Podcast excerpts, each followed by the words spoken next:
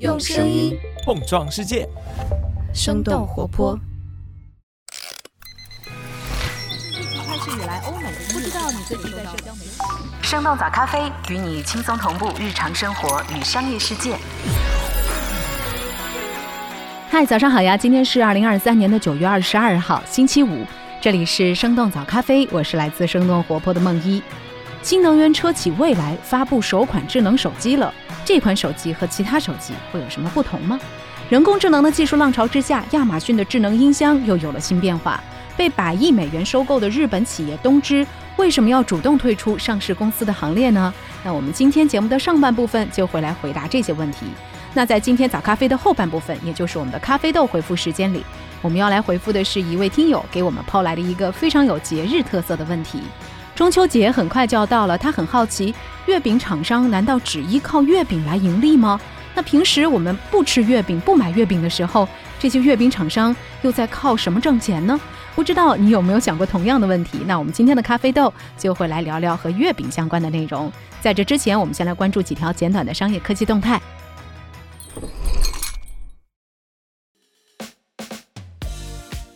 未来首款手机正式发布，售价六千四百九十九元起。九月二十一号，未来的创始人李斌在二零二三未来创新科技日上正式发布了他们的旗舰智能手机 Neo Phone。这款手机一共有三种版本，最低的售价是六千四百九十九元。未来车主可以用积分抵扣最高一千元。这款手机目前只在未来商城内来进行发售。李斌表示，未来做手机并不是为了盈利。他们认为用户需要一款和未来汽车无缝衔接的产品，让未来汽车变得更好用。作为一款以车为中心制造的智能手机，Neo Phone 在功能上也主打手机和车机的生态互联。比如，这款手机的机身侧面有一枚专用车控键，可以一键直达三十项和车辆有关的功能。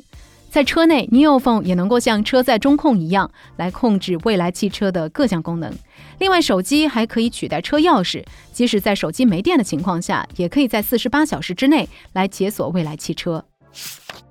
妙压相机发布免费版，八张照片生成数字写真。九月二十号，AI 应用妙压相机宣布推出免费体验版。用户只要上传八张人像照片，就可以生成自己的数字分身，还能够获得一套写真模板。之前定价九点九元的妙压相机需要上传二十张照片，现在也下调到了十五张。妙压相机表示，这次更新主要是为了软件的使用门槛，同时调整收费模式，也能够拓展普通用户。照片的生成时长也从上线早期的一到三天，缩短到了现在的平均二十分钟左右。妙压预计，最近几天免费版开放之后，后台算力会承受比较大的压力。上个月，妙压相机宣布，公司将会并入阿里大文娱旗下科技业务的公司主体。阿里文娱的首席技术官郑勇表示，妙压相机只是阿里大文娱科技战略的一部分，内部还有更多的项目在开发。根据财新的报道，目前国内 AIGC 的应用场景当中，AI 对话机器人和 AI 图像生成产品合计贡献了接近八成的下载量。石油公司壳牌在中国拓展充电业务。九月十九号，石油公司壳牌宣布，与比亚迪合资在深圳创立的电动车充电站正式开始运营。这个充电站总共配备了二百五十多个快速充电口，在试运营期间，将为超过三千三百辆的电动汽车来充电。目前，壳牌在中国运营着八百座电动充电站，涵盖了二点五万个公共充电桩。财新的报道显示，作为全球最大的油气企业之一，壳牌想要把温室气体排放量尽可能的减少到接近零，电动车充电就是其中一项目标。壳牌 CEO 此前在接受 CNBC 采访时也表示，未来壳牌将会大力向电动车充电站倾斜投资，尤其是在亚洲。不过，中国充电联盟的数据显示，截止到今年八月，国内充电基础设施有超过九成集中在排名前十五的企业，而壳牌并不在其中。除了壳牌，英国石油公司道达尔能源等等其他国际油企也在布局国内的充电市场。亚马逊发布全新 Alexa 语音助手。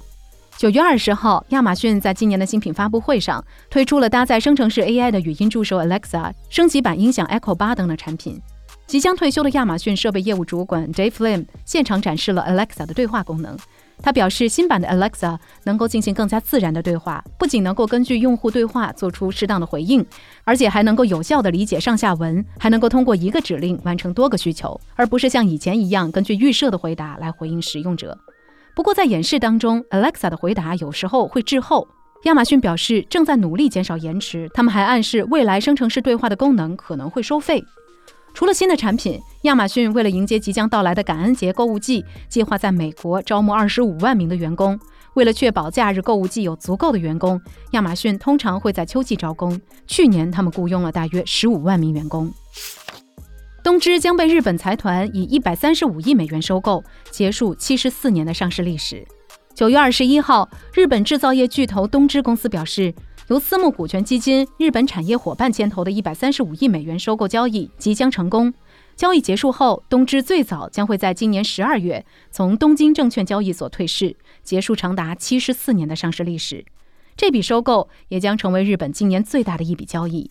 东芝公司创立于一八七五年，作为一家百年老店，它曾经创造了多个日本第一和全球第一，比如它推出了日本第一台电视，甚至是全球第一台笔记本电脑。对于为什么东芝会走到退市私有化，我们早咖啡在今年四月的一期节目当中也解读过具体的原因。目前以日本产业伙伴，也就是 JIP 为首的财团持有东芝接近八成的股份。彭博的分析认为，这位 JIP 胜过其他股东，并且完全控制东芝，扫清了障碍。JIP 与海外股东进行了多年的竞争之后，也确保了东芝掌握在日本企业手中。东芝的高管表示，私有化将能够让他们在未来更加专注于长期战略。以上就是值得你关注的几条商业科技动态，别走开，我们马上一块儿走入到今天的咖啡豆回复时间。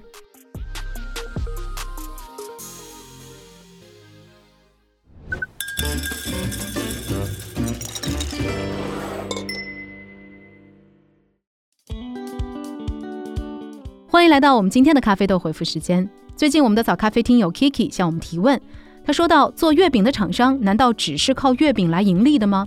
在中秋节之外的时间里，这些月饼厂商都在做些什么呢？关于这个问题，我们找咖啡编辑部的亏亏去做了一些了解和研究。那我们一起来听听看他的回复吧。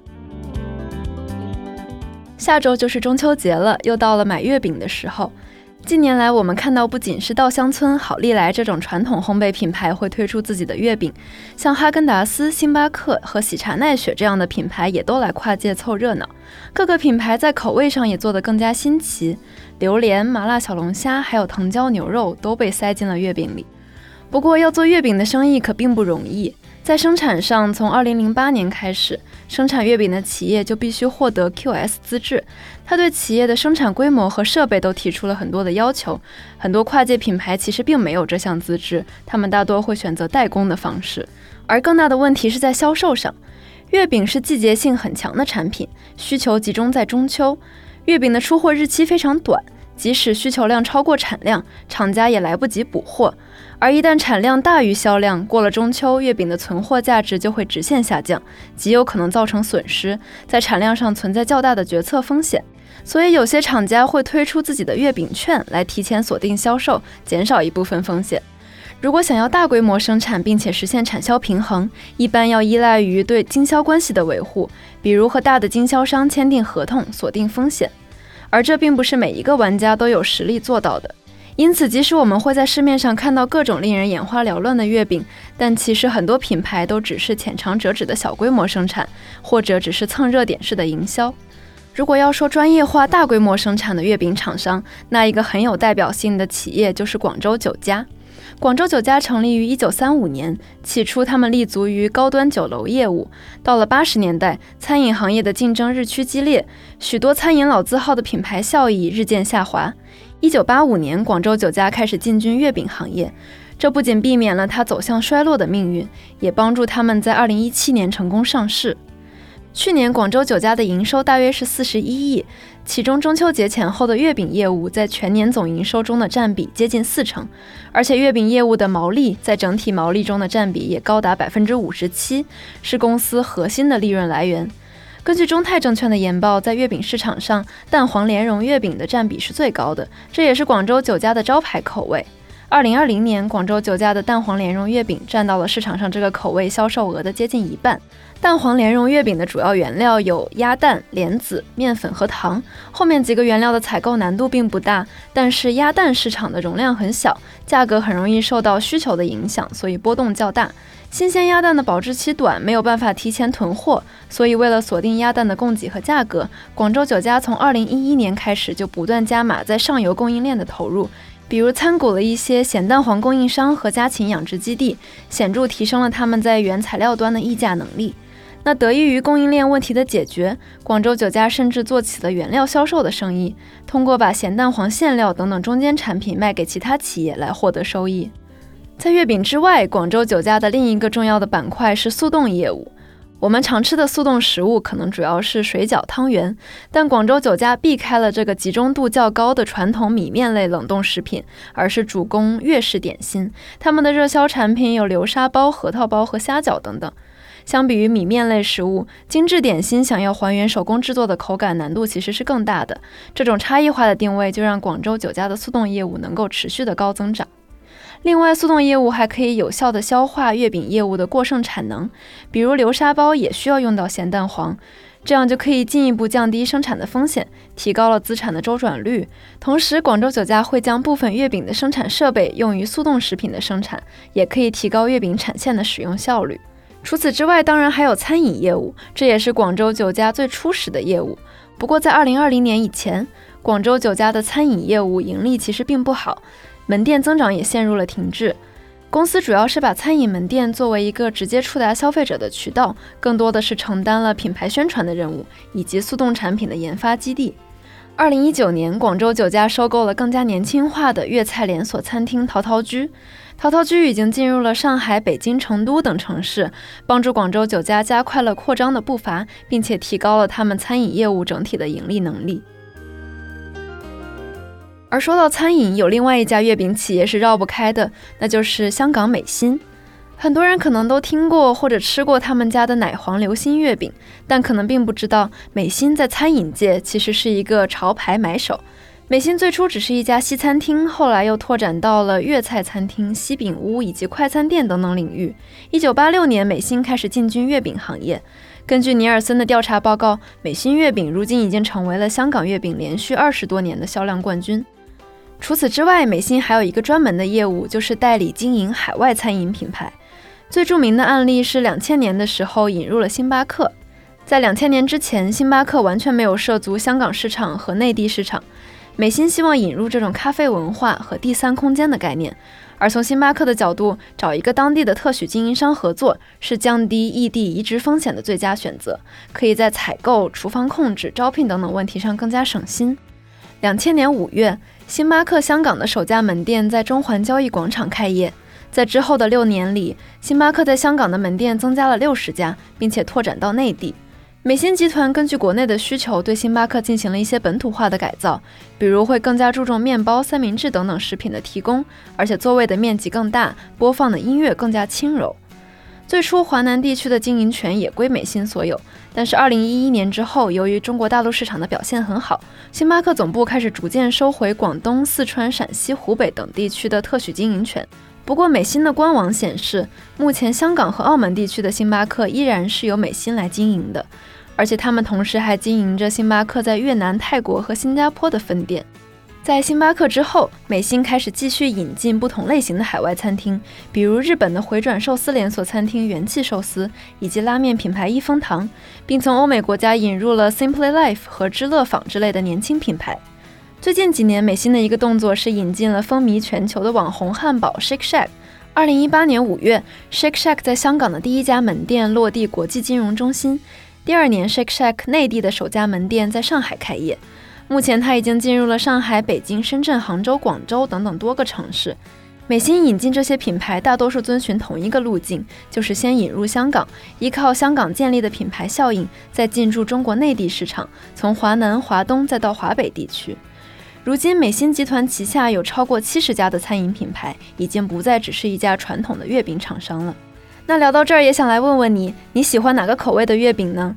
在购买月饼的时候，你一般会选择哪个品牌呢？欢迎你来我们的评论区一起聊聊。另外，也别忘了去给自己和家人朋友买盒月饼吧。好的，感谢亏亏的回复。当然，在这儿也要特别感谢我们的听友 Kiki 给我们的投稿。如果你在自己的日常生活当中也有一些有趣的新发现，别忘了可以给我们的早咖啡编辑部来投稿。咖啡豆的投稿方式可以在我们的 Show Notes，也就是我们的单集简介部分找到。期待看到你的好奇心。好了，这就是我们这一周的生动早咖啡了。在开启周五的工作之前，小小提醒一下，千万别错过今日份的早起日常小彩蛋，给辛苦一周的自己注入一些不一样的能量吧。你好，我是任宁，迟早更新的主播和 Tizo 的主理人。和许多人一样，早起对我而言一直是个难题。直到我开始观鸟，这个难题忽然它就不难了。因为清晨，准确来说是日出后的那段时间，是一天当中鸟类活跃度最高的时段。它们醒来开始鸣唱，有的呢天不亮就等不及的叫起来了。我迷迷糊糊的躺着听，分辨声音的方向和主人，回忆一下今天的目标鸟种的叫声，精神也就逐渐清醒。我观鸟的地点通常是住处边上的荒地或者公园，溜达上一圈，看看今天有哪些鸟在，它们都在干什么，是很有意思的事情。观察它们，让人觉得和自然联系在了一起。那观鸟回去的路上呢，我会看看今天的日程计划，看看有什么早新闻，正式的转入工作的状态。甚至有的时候，我会约人一起一边观鸟一边开会，也是很有趣的体验。以上就是鸟人的早晨。那最近迁徙季已经开始了，每天都可能会有不同的候鸟到来，非常值得期待。而就算你没有开始观鸟，也祝你在生活和工作里日日都有新的发现。这就是我们今天的节目了。我们其他的成员还有监制泽林，声音设计 Jack，实习生亏亏。感谢你收听今天的生动早咖啡，那我们就下期再见。